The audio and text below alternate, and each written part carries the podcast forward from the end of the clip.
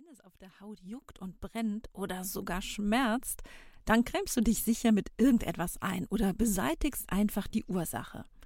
Aber tust du das auch, wenn du diese Symptome im Intimbereich hast? Heute gibt es mal eine ganz besondere Folge über häufig vorhandene, aber dennoch selten angesprochene Missempfindungen in unserem Vaginalbereich. Es geht um das Tabuthema Scheidentrockenheit.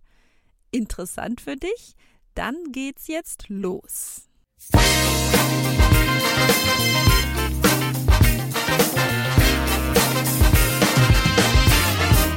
Das ist euer Podcast für die Frau 40 plus. Hier geht es ums Abnehmen oder Gewicht halten, um die Wechseljahre Darmgesundheit und Achtsamkeit.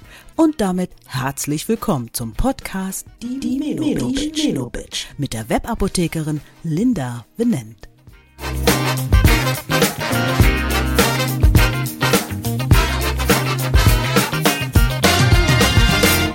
Die Scheidentrockenheit und was du dagegen tun kannst. Wir Frauen sprechen nicht so gerne darüber, über ein Jucken oder Brennen im Intimbereich, auch nicht so gerne über unsere Monatsblutung oder auch über die Trockenheit. Die Trockenheit unserer Schleimhäute. In den Wechseljahren wird alles trockener. Die Haut, die Nasenschleimhäute, die Augentränen aufgrund der paradoxen Reaktion des trockenen Auges und wir benötigen vielleicht befeuchtende Augentropfen. Stimmt alles. Aber natürlich möchte ich hier über eine andere Art der Trockenheit sprechen. Über Scheidentrockenheit, die vielfach immer noch ein Tabuthema ist und oftmals von Frauen einfach nur ertragen wird oder gar nicht als solche erkannt wird. Das muss aber nicht sein. Wenn wir über unseren Intimbereich sprechen oder zumindest nachdenken, dann geht es hier um ein ganz natürliches System, welches aus einem Inneren, der Vagina oder Scheide, und einem Außen, dem äußeren Intimbereich, also Schamlippen und auch sehr viel Haut besteht. Und normalerweise handelt es sich hier um ein ganz eigenes Schutz- und Selbstreinigungssystem, bei dem wir nicht so viel tun müssen. Eine gute Barriere aus Vaginalschleimhaut, die unsere Scheide auskleidet, und eine Besiedlung mit guten Bakterien, vor allem Milchsäurebakterien, und dadurch optimalen sauren Milieu schützen unseren Intimbereich normalerweise vor Infektionen. Viele Einflüsse können diese Harmonie jedoch ins Schwanken bringen. So können Antibiotikaeinnahmen die Bakterienflora empfindlich stören und dazu führen, dass sich Erreger breit machen können. Aber auch Stress, falsche Intimhygiene oder alkalische Flüssigkeiten wie Blut oder auch Sperma und, wenn wir auf die Wechseljahre schauen, auch Hormonschwankungen können unser Scheidenmilieu aus dem Gleichgewicht bringen.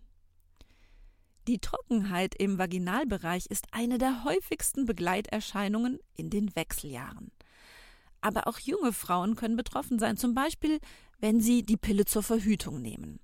Unser wunderbares Hormon Östrogen hält unsere Schleimhaut nämlich besonders gut feucht und wenn der Östrogenspiegel in den Wechseljahren oder durch Tabletteneinnahme sinkt, werden wir bzw. unsere Schleimhäute nicht nur weniger durchfeuchtet, sondern auch dünner und empfindlicher. Das Trockenheitsgefühl kann mit Brennen, Juckreiz, Wundgefühl oder auch Schmerzen einhergehen. Vielfach werden diese Symptome vielleicht dann einer Pilzinfektion zugeschrieben oder der Verdacht auf eine bakterielle Infektion geäußert. Sicherheit zur Diagnose bekommst du am besten dann bei deinem Arzt oder deiner Ärztin. Trockenheitsempfindungen kannst du gegebenenfalls aber auch schon einmal selber erspüren. Viele Frauen merken diese Trockenheit im Alter nämlich gar nicht, empfinden aber den Geschlechtsverkehr als unangenehm, denn trotz Erregung bildet sich dann zu wenig Feuchtigkeit in der Scheide. Nicht nur unangenehm und lusthemmend, sondern es kann auch zusätzlich zu Verletzungen oder kleineren Rissen in der Schleimhaut kommen. Nicht nur beim Sex. Auch das Einführen eines Tampons wird reichlich unangenehm. Andere Gründe für die Scheidentrockenheit können auch eine Diabeteserkrankung, eine ungesunde Lebensweise, die schon erwähnte Antibabypille oder auch Nebenwirkungen mancher Medikamente, zum Beispiel die einer Chemotherapie oder auch Antidepressiva sein. In den Wechseljahren ist nicht nur die Feuchtigkeit im Vaginalbereich verändert, sondern auch das Milieu, also damit ist der pH-Wert gemeint. In jungen Jahren haben wir ein leicht saures Milieu, denn wie erwähnt machen sich vor allem Milchsäurebakterien in unserer Scheide breit. Die Säure schafft es, dass die meisten Keime und Erreger sich in diesem Milieu nicht wohlfühlen und sich daher dort nicht niederlassen oder sich zumindest nicht großartig vermehren. Unsere Milchsäurebakterien finden in den Wechseljahren bei uns aufgrund der fehlenden Feuchtigkeit schlechtere Bedingungen vor. Und so kommt es, dass wir uns nicht nur zunehmend ausgetrockneter fühlen, sondern auch weniger sauer sind, also zumindest im Vaginalbereich. Weniger Säure im Intimbereich bedeutet leider ein erhöhtes Infektionsrisiko. Und es ist auch tatsächlich so, dass die vaginalen Infektionen mit Pilzen und Bakterien im mittleren Alter zunehmen. Ich merke in der Apotheke immer wieder, dass viele Frauen gar nicht wissen, dass die Pilzbesiedlung in unserer Vagina ganz normal ist. Sie denken, dass sie sich die Pilze irgendwo hergeholt haben oder sich nicht gut genug gereinigt haben. Meist ist es aber eher die Verschiebung des sauren Milieus, welches einfach nur bewirkt, dass die normal vorhandene Pilzbesiedlung exponentiell wächst und sich ausbreiten kann. Für uns dann ab einer bestimmten Pilzbesiedlungsmenge eben spürbar und auch behandlungsbedürftig. Dies können wir mit einer guten Intimhygiene nicht immer verhindern, aber eine gute Intimhygiene gehört wie das Zähneputzen zu uns. Was ich mit einer guten Intimhygiene meine, erzähle ich gleich noch. Eine Milieuverschiebung kann unabhängig der Wechseljahre auch immer durch unseren Lebensstil, durch Stress oder zuckerreiche Ernährung oder auch aufgrund Immunschwäche durch Krankheit entstehen. Damit nicht genug, anatomisch rücken Scheideneingang und Harnröhre, je älter wir werden, auch noch näher zueinander. Auch die Blasenentzündung ist bei Frauen in den Wechseljahren daher viel häufiger als bei jüngeren Frauen. Wenn ich mir nun selber zuhöre, dann müsste ich mir ja eigentlich in den Wechseljahren wegen der augenscheinlichen großen vaginalen Probleme direkt die Kugel geben. Trockenheit in der Scheide, Verletzungen und Mikrorisse in der Vaginalschleimhaut, verändertes Milieu und dadurch erhöhtes Infektionsrisiko, Schmerzen, Jucken, Brennen und darauf dann noch eine Blasenentzündung hört sich unglaublich toll an. Nicht. Aber nun gut, ich sage eigentlich immer, es gibt nur Lösungen, keine Probleme. Und wenn ich weiß, warum etwas ist, wie es ist, dann kann ich doch auch meistens etwas tun dagegen oder eben auch dafür. Wenn du dir jedoch unsicher bist, woher ein Brennen oder zum Beispiel Schmerzen kommen, dann gelten diese Symptome in jedem Fall ärztlich abgeklärt. Heute geht es mir in dieser Folge vor allem aber um die typische Trockenheit der Schleimhäute. Es ist für uns kein Drama, dass wir trinken, wenn wir Durst haben, uns nach dem Duschen eincremen, wenn unsere Haut sich trocken anfühlt und auch Augentropfen mehrmals täglich ins Auge tropfen, wenn es kratzt im Auge. Geben wir also auch unserem Intimbereich sowohl außen wie innen die Feuchtigkeit und Pflege zurück. Ziemlich simpel eigentlich. Aber beachten wir es auch? Ich spreche übrigens heute ausschließlich von nicht hormonellen Möglichkeiten, also alles rezeptfrei zu erhalten. Das große Thema hormonelle Ersatztherapie, die eben auch eine Rolle bei Scheidentrockenheit spielen kann, kommt einige Folgen später, wenn ich meine Frauenärztin im Podcast-Interview habe. Darauf freue ich mich schon sehr. Zurück also zu Feuchtigkeitsspendern und Pflege ohne Hormone. Diese gibt es in Salben, Gel oder Zäpfchenform. Viele Firmen, die auch Pilz- und Bakterienbehandlung im Portfolio haben, führen auch die Feuchtigkeitsspender im Sortiment. Die Trocken- oder Gereiztheit im Intimbereich kann an verschiedenen Stellen auftreten. Außen, also als gereizte Schamlippen oder im äußeren Hautbereich, oder auch im Scheideneingang und im Inneren der Scheide. Dementsprechend gibt es auch unterschiedliche Anwendungsarten.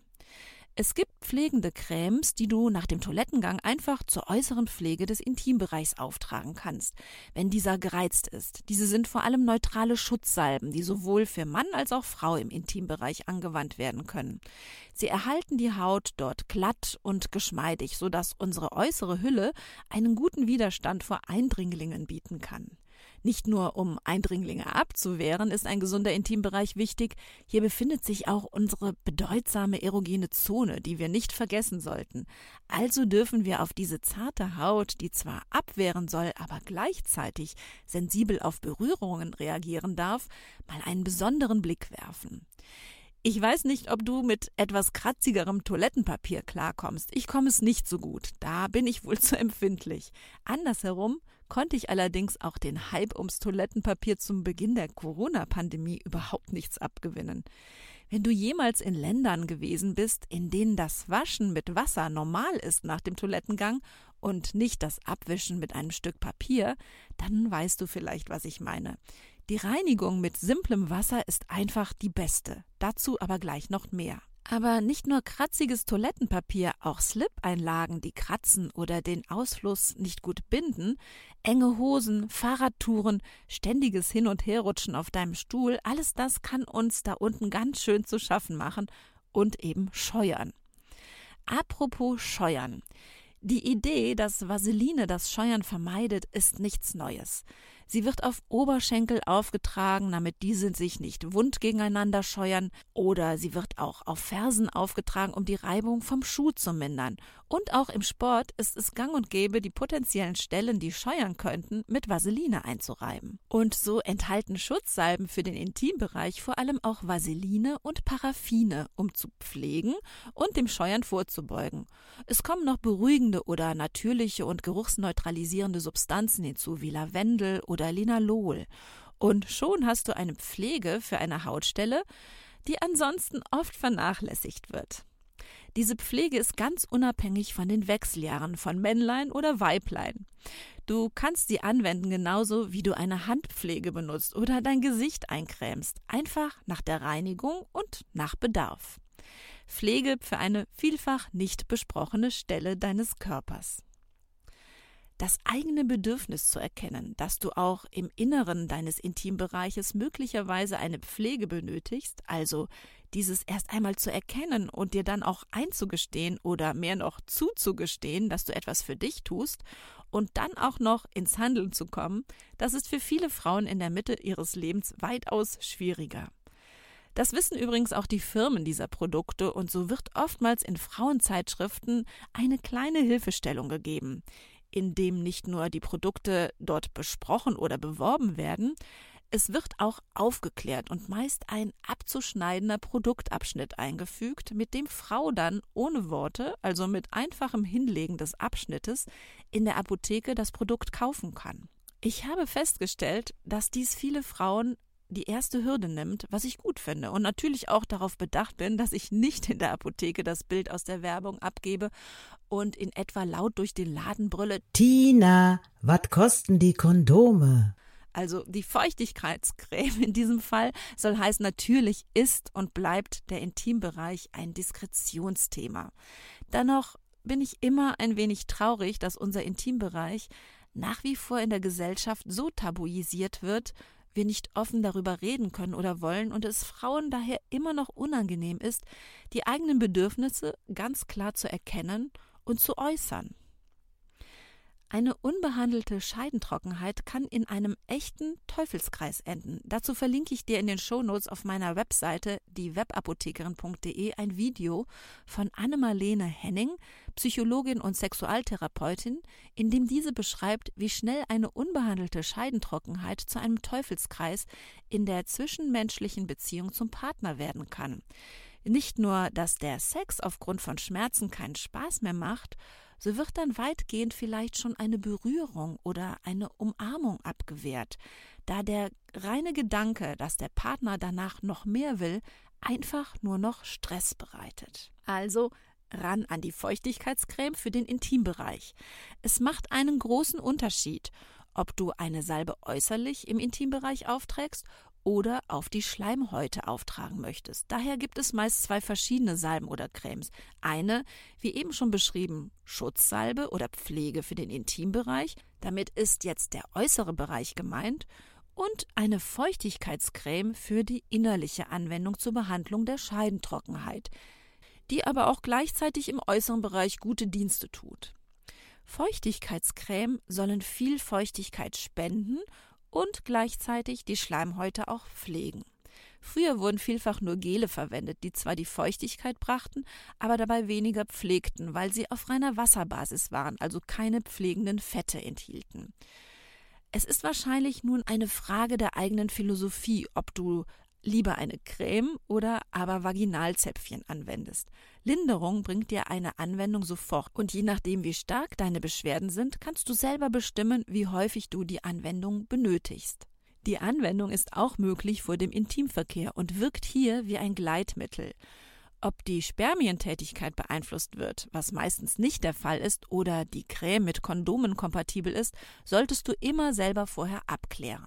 Obwohl nun die meisten Firmen auch Intimwaschlotionen anbieten, kann ich dir mit gutem Gewissen sagen, zur Reinigung reicht es meistens mit lauwarmem Wasser zu reinigen oder eben eine sanfte, auf den pH-Wert abgestimmte, also nicht austrocknende Waschlotion zu verwenden. Scheidenspülungen oder Vaginalduschen, die sind nicht nötig, sondern sogar eher schädlich oder verschlimmern sogar noch die Trockenheit. Schädliche Bakterien oder Pilze können durch so eine Spülung ohnehin nicht vernichtet werden. Diese müssen immer behandelt werden und benötigen dann größtenteils die Aufmerksamkeit deines Frauenarztes oder deiner Frauenärztin. Viele Unannehmlichkeiten im Intimbereich kannst du aber durch deine richtige Intimhygiene vermeiden, unabhängig von der Scheidentrockenheit in den Wechseljahren. Und daher möchte ich dir an dieser Stelle noch einmal ein paar Impulse mit auf den Weg geben und wir reden mal über unsere Intimhygiene. Hört sich jetzt blöd an, aber die richtige Wischtechnik ist unglaublich wichtig. Von vorne nach hinten wischen ist angesagt. Wenn du dabei sehr empfindlich bist, dann greife eben zu weichem Toilettenpapier oder reinige dich einfach nur mit Wasser. Wie gut, dass wir doch meistens direkt neben der Toilette ein Waschbecken haben. Feuchtes Toilettenpapier ist meist vollgepackt mit Konservierungsmitteln, damit sich in diesem feuchten Milieu der Packung keine Keime breit machen. Und genau aus diesem Grund der Konservierungsmittel ist es auch eben ungeeignet. Und auch wenn es extra für Babys hergestellt wurde. Reinige dann lieber mit Wasser nach, auch wenn du unterwegs bist. Vermeide eine übertriebene Intimhygiene und wasche dich maximal zweimal täglich im Intimbereich. Empfindlich reagieren wir im Intimbereich übrigens auch auf starke Duftstoffe und auf zu enge Hosen oder auch auf manche Slips aus Kunstfasern. Apropos Slips. Tägliches Wechseln verhindert einige Unannehmlichkeiten im unteren Stockwert und Pilzsporen, die wir nun einmal alle in uns tragen, tötest du entweder durch das Waschen der Slips bei 60 Grad ab oder du nutzt einen Hygienewäschespüler, um Erreger abzutöten. Wenn du Slip-Einlagen verwenden möchtest, dann nutze am besten auch hier welche ohne Duftstoffe, die dich möglichst wirklich trocken halten und keine Reibfläche bieten. Ohne Markennamen zu nennen, habe ich hier selber für mich große Unterschiede feststellen können und schwöre mittlerweile auf eine einzige Marke, die einfach zu meinen Bedürfnissen passt. Hier muss Frau einfach ausprobieren.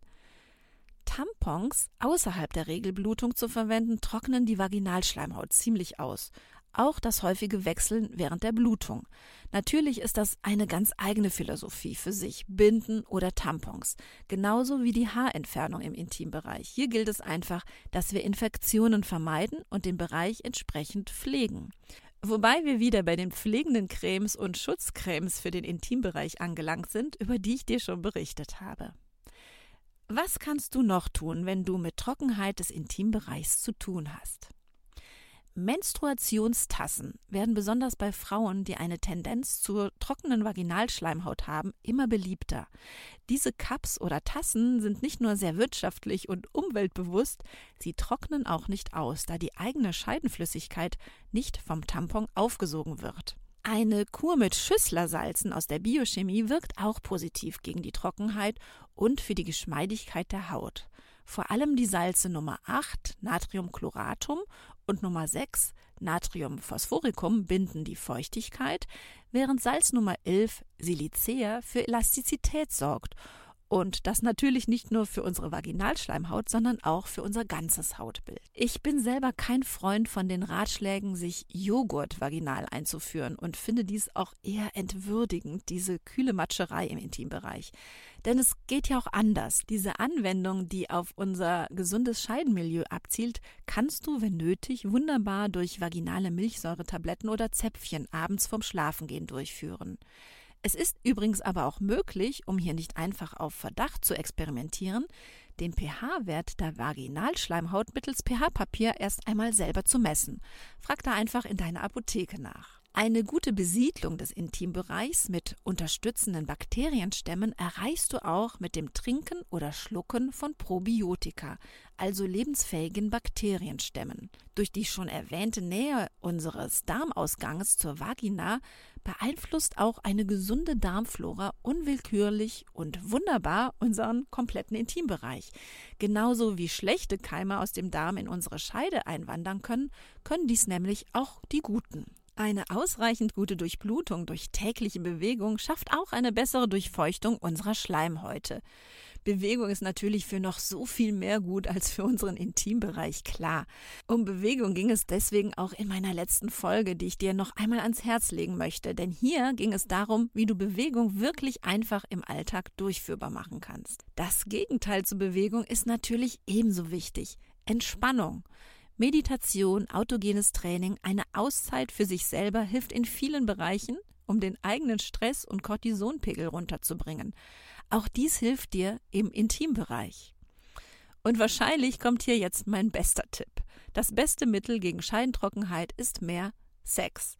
Ob alleine oder zu zweit. Anscheinend haben Frauen mit mindestens dreimal im Monat Sex meist kaum Probleme mit einer trockenen Scheide. Aber immer daran denken, wenn du dich doch zu trocken fühlst, dann pflege nicht nur deinen Körper, sondern vor dem Sex oder wann immer du es spürst, auch einmal deinen äußeren und inneren Intimbereich, der so gerne von uns vernachlässigt wird und doch so viel zu leisten hat. Ich hoffe, dass dir diese intime Folge noch ein wenig Neues über deinen Körper näher bringen konnte und danke dir herzlich, dass du dabei warst. In der nächsten Folge spreche ich darüber, warum wir immer mit Herbst oder Winterbeginn, also wenn es draußen kälter wird, anfangen mehr zu essen. Vielleicht kennst du das ja auch. Ich nehme tendenziell im Winter zu. Wie kommt das und wie kann ich das vermeiden? Darum geht es in der nächsten Folge. Und in der übernächsten Folge geht es auch um Kälte. Abnehmen durch Kältekammer. Hört sich das für dich paradox an, erst darüber zu sprechen, warum wir mehr essen, wenn es draußen kälter wird, und dann geht es um das Abnehmen mit Kälte in der Kältekammer?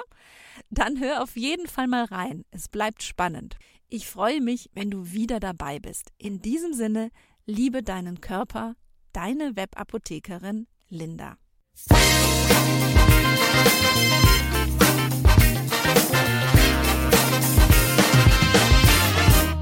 Das war der Podcast Die Menobitch. Fortsetzung folgt.